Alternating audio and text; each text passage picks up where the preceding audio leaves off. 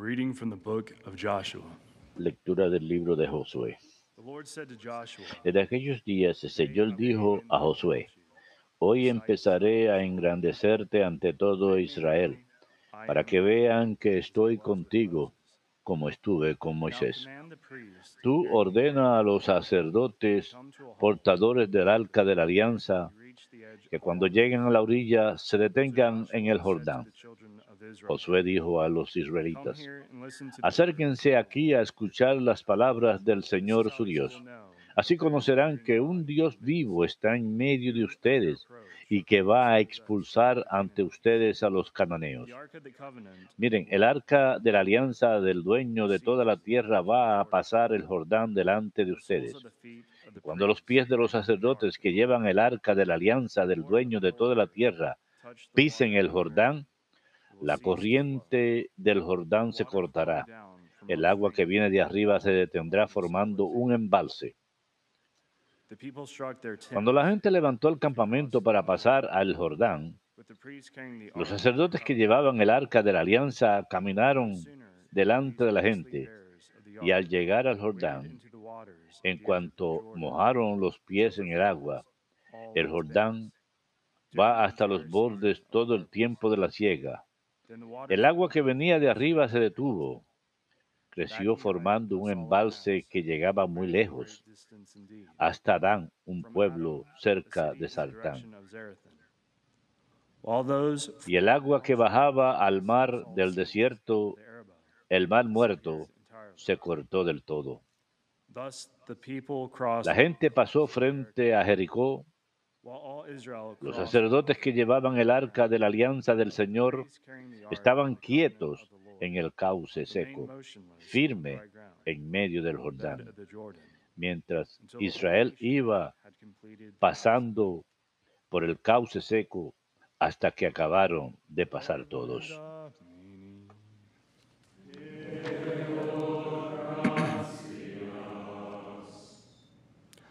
Hallelujah. When Israel came from Aleluya. Cuando Israel salió de Egipto, los hijos de Jacob de un pueblo balbuciente, Judá fue su santuario. Israel fue su dominio. Aleluya. El mar al verlos huyó, el Jordán se echó atrás, los montes saltaron como carneros, las colinas como corderos. Aleluya. ¿Qué te pasa, mar que huyes? A ti, Jordán, que te echas atrás, y a ustedes montes que saltan como carneros, colinas que saltan como corderos. Aleluya.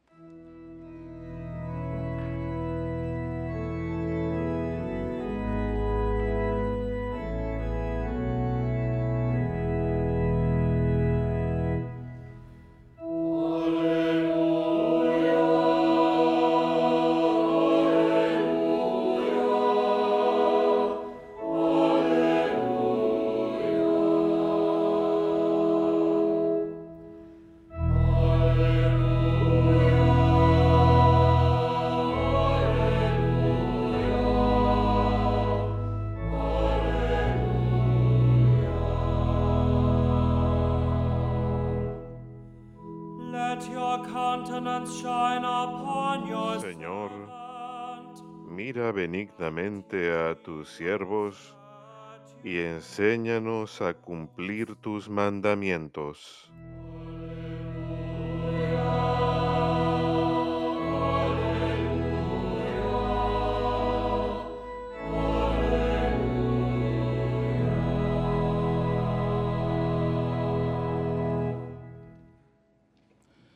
Dominus vobiscum.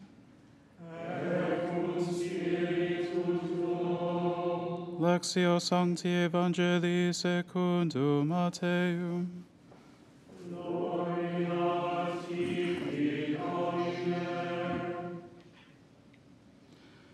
Peter approached Jesus. En aquel tiempo, acercándose Pedro a Jesús, le preguntó, Señor, si mi hermano me ofende, ¿cuántas veces le tengo que perdonar? ¿Hasta siete veces? Jesus answered, Jesús le contesta, No te digo hasta siete veces, sino hasta setenta veces siete. Y les propuso esta parábola. Se parece el reino de los cielos a un rey que quiso ajustar las cuentas con sus empleados. Al empezar a ajustarlas, le presentaron uno que debía diez mil talentos.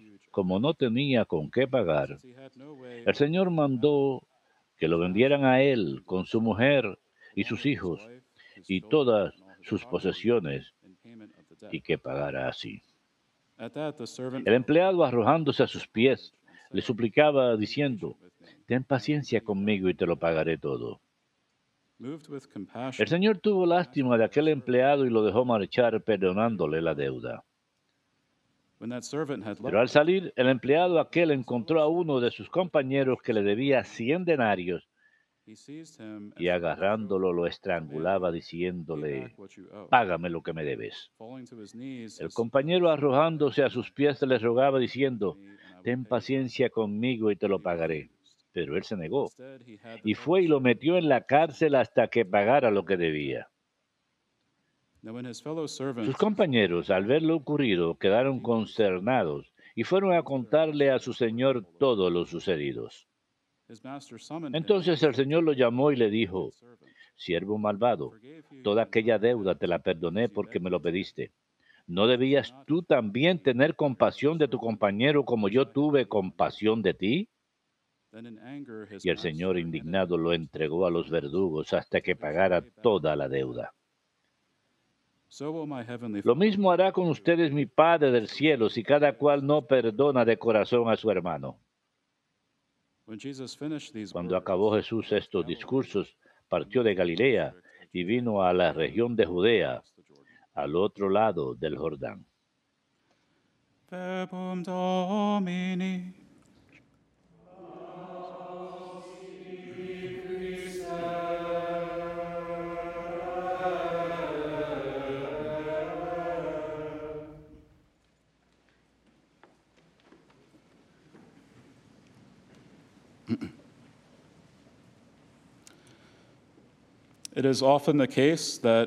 A menudo sucede que, como niños, los hermanos suelen pelear entre ellos y no es diferente con mis hermanos y conmigo. Recuerdo en cierta ocasión and cuando era niño que mi hermano y mi hermana estaban peleándose, pero no recuerdo exactamente de qué se trataba la pelea. Y en cierto momento la pelea se volvió física y empezaron a golpearse uno al otro. Un hermano lo golpeaba al otro y la otra le devolvía el golpe. Y este intercambio continuó por lo que pareció varios minutos. Al presenciar esta escena, "This is so stupid. pensé para mis adentros, esto es muy tonto.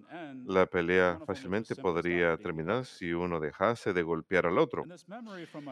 Y esta memoria de mi niñez, a lo largo de los años se ha vuelto un recordatorio de dos básicas verdades sobre la humanidad pecaminosa.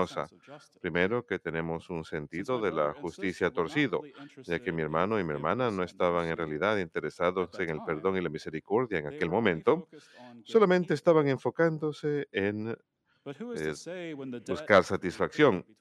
Pero? ¿quién dice cuándo es que la deuda está pagada entre las dos partes? Ambos se sienten que han sido tratados injustamente y siguen Revenge was buscando retribución sin nunca terminar. La venganza second nunca es suficiente. Y la segunda verdad que llegué a darme cuenta es que el perdón realmente es el único camino hacia la paz. A- menos que mis padres entren al cuarto a intervenir y parar la pelea entre mis hermanos, uno de ellos va a tener que decidir poner fin a las cosas y dejar de buscar retribución, incluso si aún sienten que han sido tratados injustamente. Esto requiere perdón. Y este deseo de venganza es una experiencia humana común. Tenemos una tendencia natural a buscar restitución por cualquier injusticia cometida contra nosotros. Y mientras que no, es, no hay nada malo por, en buscar justicia, y a veces es necesario que haya castigo y restitución it para la conversión del malhechor, a menudo no es bueno para la víctima tomar la justicia en sus propias manos. A menudo tenemos un sentido de la justicia distorsionado y buscamos retribución que es excesiva. Mientras más obramos según nuestros deseos de venganza e incluso nos deleitamos en ello, más lo buscamos. Y esto usualmente lleva a la multiplicación de las injusticias y las ofensas. Y así pues el ciclo de violencia suele engendrar más violencia y el ciclo continúa. En la lectura del Evangelio de hoy, Jesús nos da el antídoto a la violencia y la división, a la discordia. Pedro, sabiendo que el, deseo- el Señor desea perdón y misericordia, le pregunta a Jesús cuántas veces debe preguntar a su hermano. Él dice, ¿acaso siete veces? Quizás pensando que es un- una cifra bastante generosa. Y Jesús le da a Pedro una respuesta hiperbólica. Le dice, no solo hasta siete, sino hasta setenta veces siete. O sea, un número sin fin de veces. Así pues, Jesús comunica a sus discípulos no solo la infinita misericordia de Dios, sino también le da la vuelta a la afirmación blasfema que vemos en el capítulo 4 de Génesis. Después de que Caín mata a su hermano Abel por un sentido de venganza torcido, Dios le dice a Caín que él se da vagabundo en la tierra. Y Caín dice que su castigo es demasiado grande y que la gente quiera matarlo si lo ven. Dios le dice que si alguien mata a Caín, que caerá venganza sobre esa persona siete veces. Y más adelante, un descendiente de Caín de nombre Lamec asesina a un joven por golpearlo. Y luego le exclama a sus esposas, si Caín es vengado siete veces, Lamec por seguro será vengado setenta y siete veces. Así pues, el asesinato de Caín, ah, de su hermano Abel, tiene la consecuencia no intencional de desencadenar una avalancha de venganza violenta.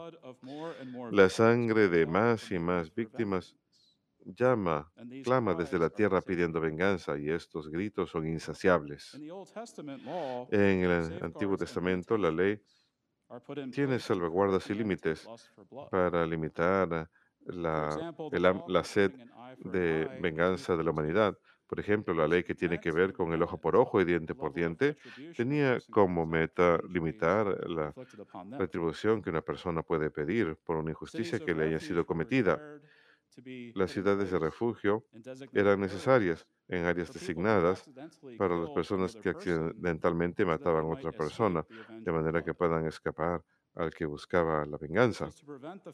Y esto era para impedir que la familia de la persona muerta que busquen venganza contra una persona potencialmente inocente hasta que hubiera una audiencia justa. Incluso había una ley en el Levítico prohibiendo que uno tome venganza contra el prójimo. El Levítico 19 dice, no odiarás a tu hermano en tu corazón, sino que razonarás con tu prójimo. De lo contrario, caerá pecado sobre ti. No tomarás venganza ni guardarás resentimiento contra los hijos de tu propio pueblo, sino que has de amar a tu prójimo como a ti mismo. Yo soy el Señor. Así pues, mientras que el perdón de las ofensas no es requerido explícitamente en la ley del Antiguo Testamento, es algo implícito en la ley que mencioné de Levítico. Para, para evitar esa venganza, el perdón es necesario. También hay leyes en el Antiguo Testamento que gobiernan el perdón de deudas económicas.